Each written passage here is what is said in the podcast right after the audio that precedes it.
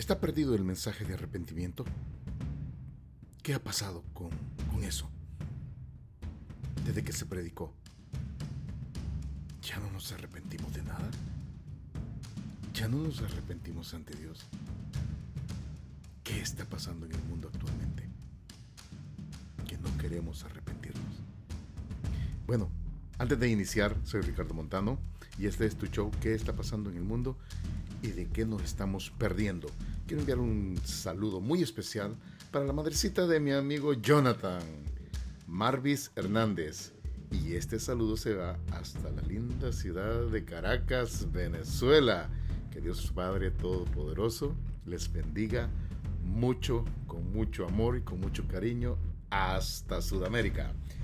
Muy bien, de acuerdo a los teólogos, la mayoría están de acuerdo que vivimos en la dispensación de la gracia, la cual ya lleva dos mil años y está a punto de terminar. Por eso el tiempo es apremiante. Y que tú puedas arrepentirte y volverte a Dios. Y sólo así Él perdonará tu pecado. Y para que Dios crea en esa conversión, tienes que mostrar una conducta de que has dejado el pecado. Recuerda, es necesario arrepentirse. Yo recuerdo que cuando estaba pequeño, allá iniciaba por la década de los 80, mi abuelita estuvo viviendo unos días en, en nuestra casa. Y para en esos tiempos había un predio muy grande considerado como la zona verde, o sea, como área recreativa, pero no tenía juegos.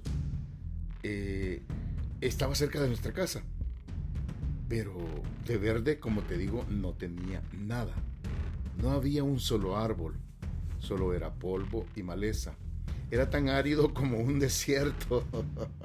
pero, pero luego, después, se fundó una cancha de fútbol y una parte y la otra parte este sería una unidad de salud o asistencia médica para toda la comunidad en los alrededores.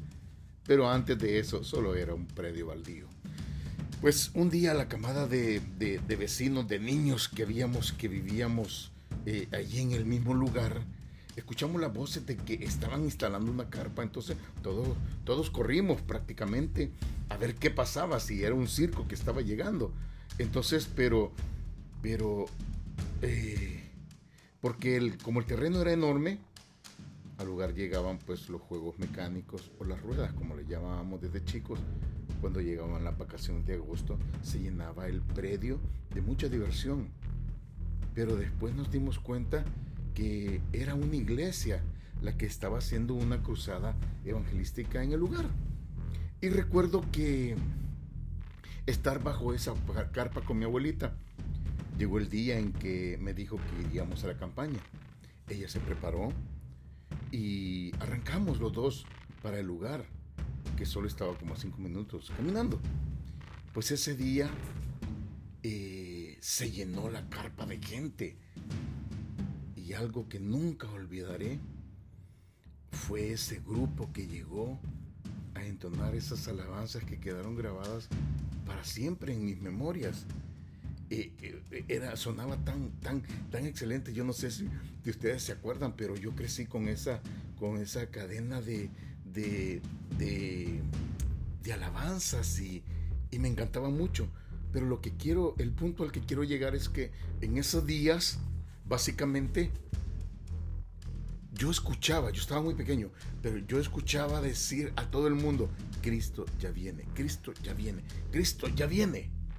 Entonces, pero, pero esas, cuando cantabas esas alabanzas, tú escuchabas esto, quiero, no sé si se, se va a poder escuchar o si, si vas a poder recordar, pero, pero escucha, vamos a ver si se puede. ¿Te acuerdas de eso? ¿Te acuerdas de eso?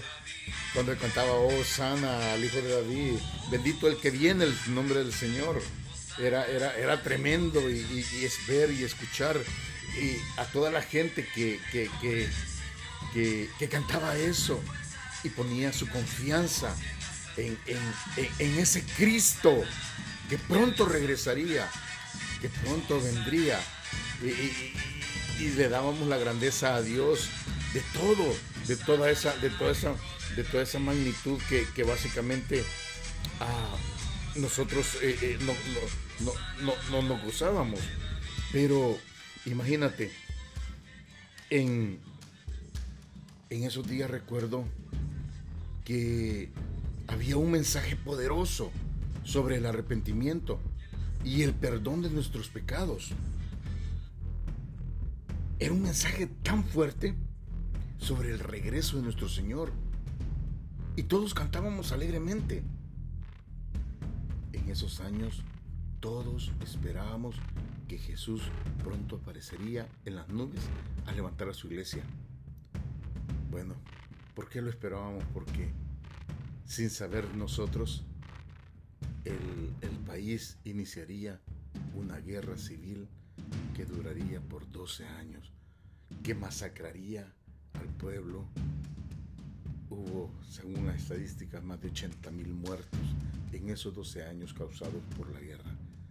Entonces, éramos un pueblo este, sometido, subyugado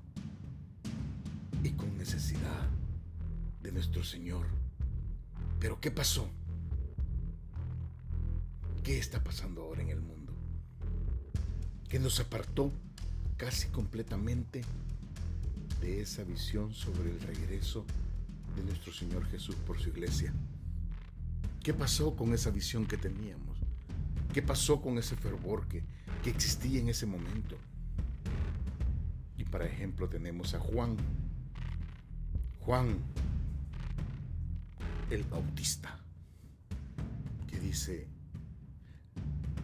la voz de Juan era la voz de uno que clamaba en el desierto, mientras proclamaba la venida del Mesías a un pueblo que desesperadamente necesitaba un Salvador. ¿Acaso tú no necesitas un Salvador?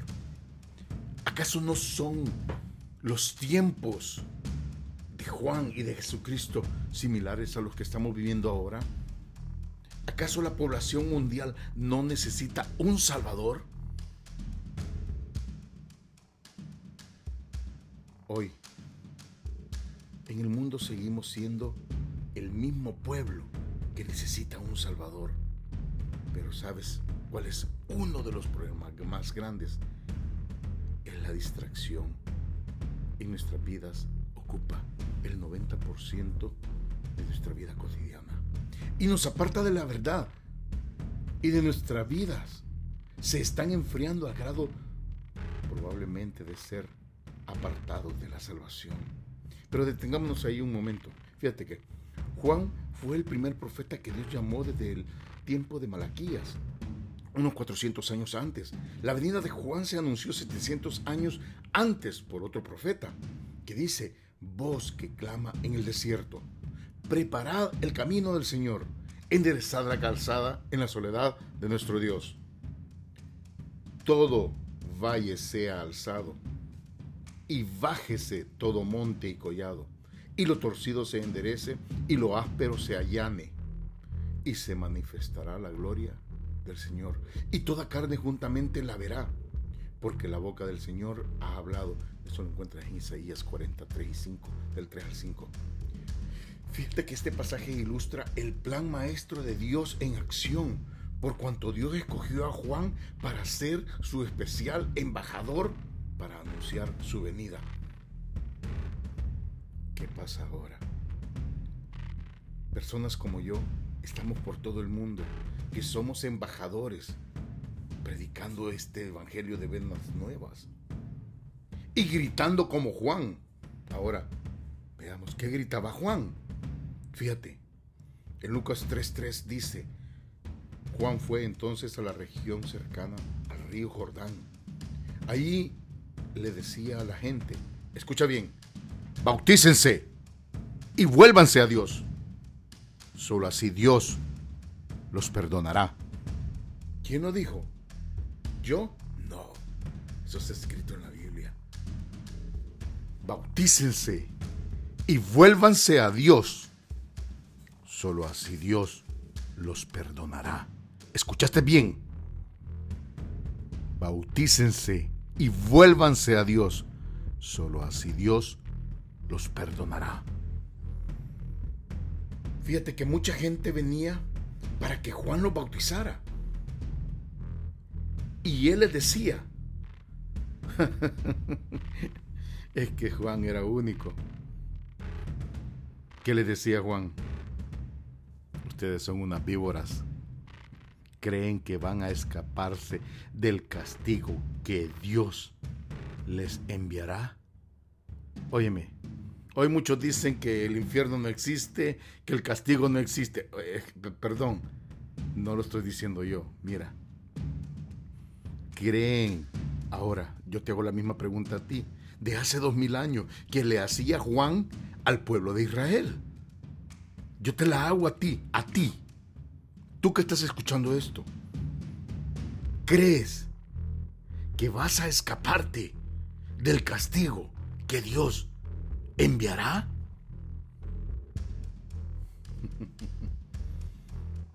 Entonces Juan sigue diciendo, muestren con su conducta que realmente han dejado de pecar. Porque no hemos dejado de pecar. Seguimos con nuestra mala conducta. Y ya lo vamos a explicar un poquito más adelante.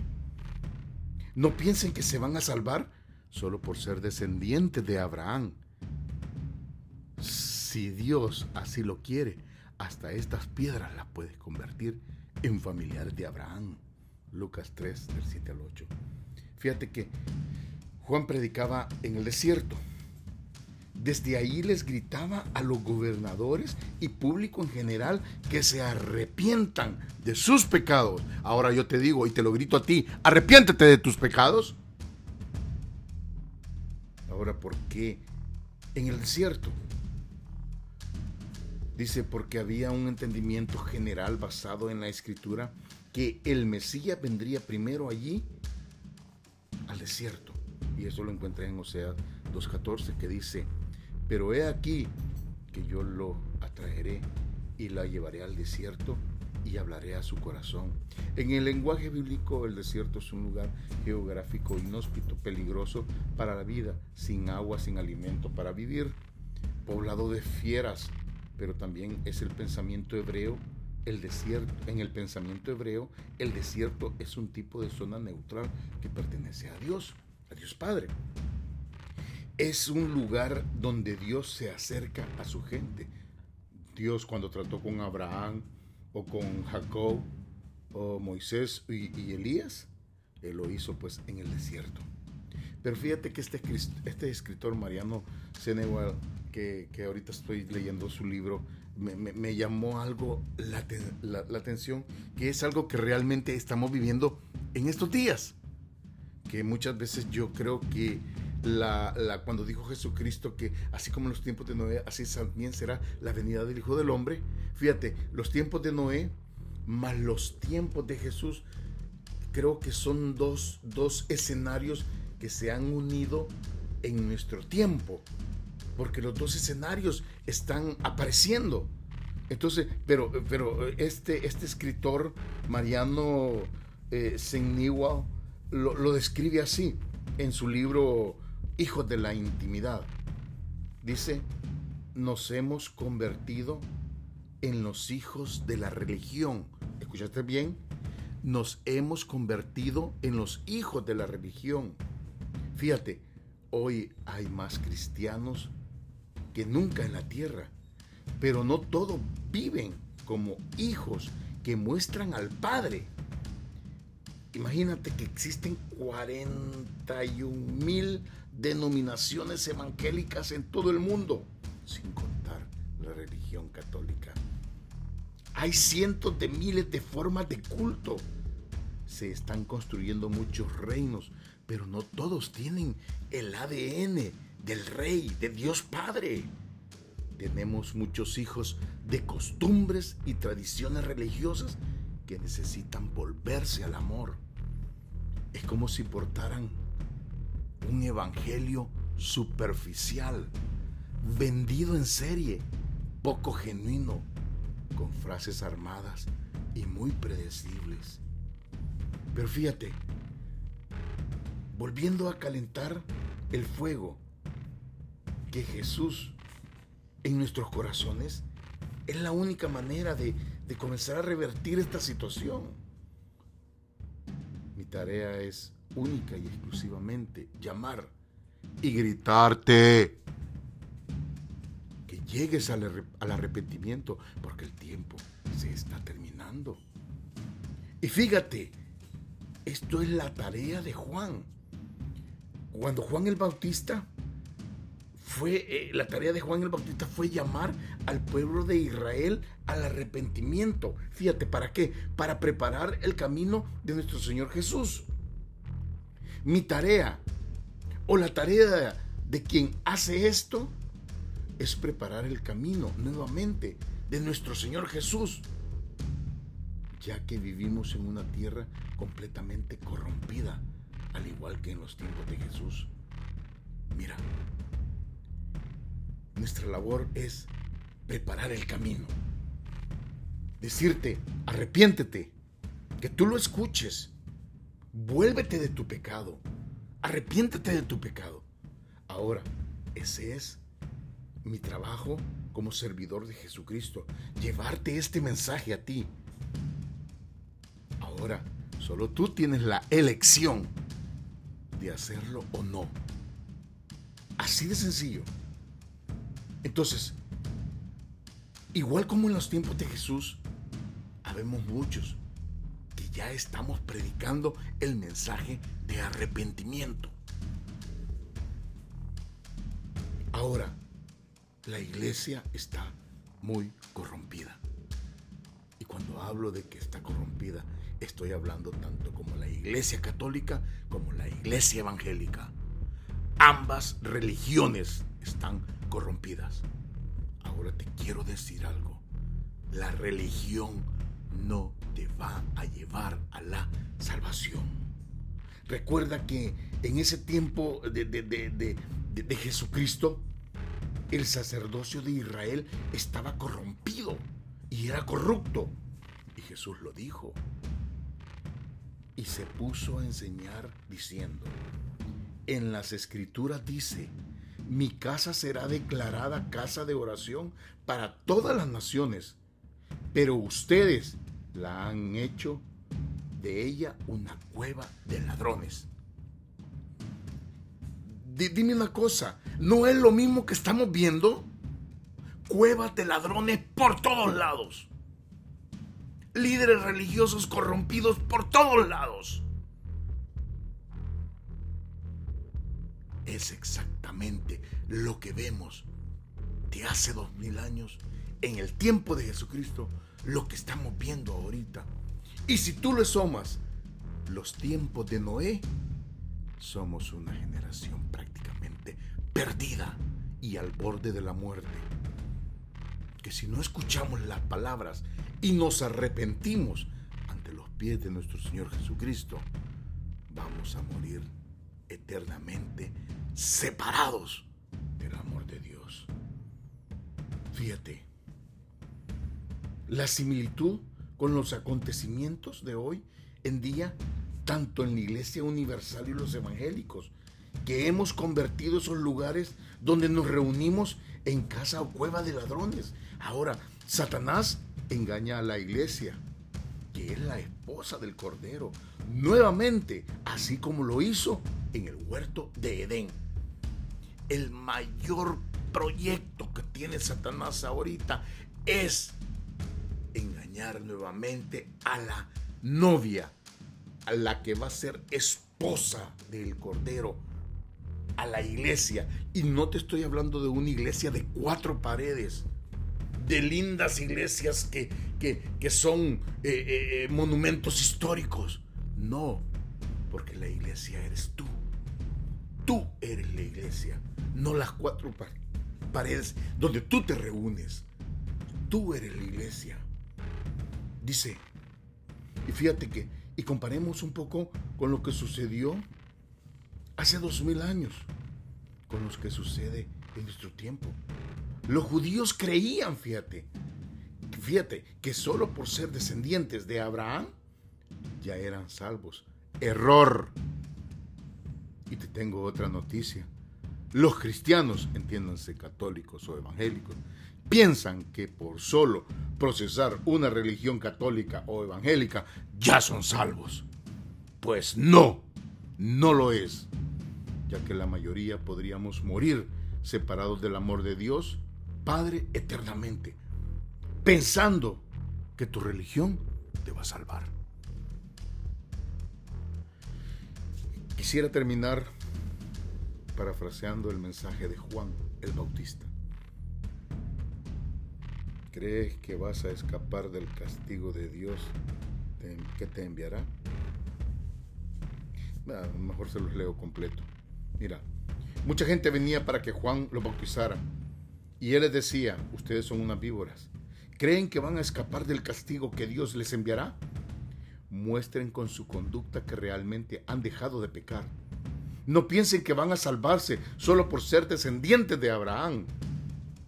No pienses que vas a salvarte solo por ir a una iglesia todos los domingos o todos los miércoles o todos los lunes o estar eh, eh, en cuaresma. No pienses que te vas a salvar solo por eso, solo por poner un pie en la iglesia. No.